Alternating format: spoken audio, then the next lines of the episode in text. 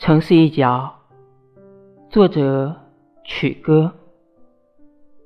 共享单车，五颜六色，在胡同口把阳光挤得歪歪扭扭。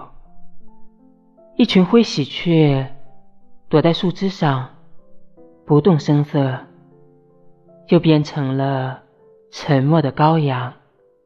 树下的老人望向街道另一头，他老眼昏花，只是保持着一个一贯的姿势。河在前边拐了个弯儿，一个钓鱼的人拉着一河的水，在城市的风景中打坐成功。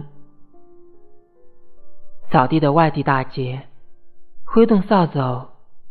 把脸上热情的汗水毫无保留的送给大地。五楼的鸽子们还没飞起来，昨日丢下的粪便还留在原地。一个匆匆赶路的人从树下的阴影里穿过，又钻进下一个阴影。我用笔。